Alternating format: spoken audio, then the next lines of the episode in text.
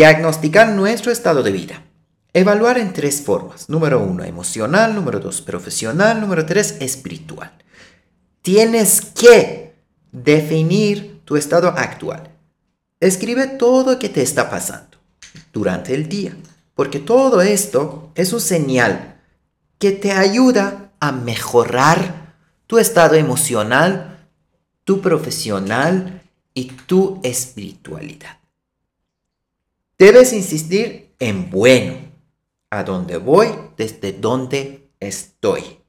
Toma una hoja, planificas tus metas y tu vida en próximos 20 años. Y este 20 años tienes que hacer en divisiones de 5 años. Y estos 5 años tienes que poner en divisiones de un año. Y de aquí tienes que aprender a planificarte, poner metas mensuales, planificaciones semanales y planificaciones diarias. Así vas a mejorar tu estilo de vida.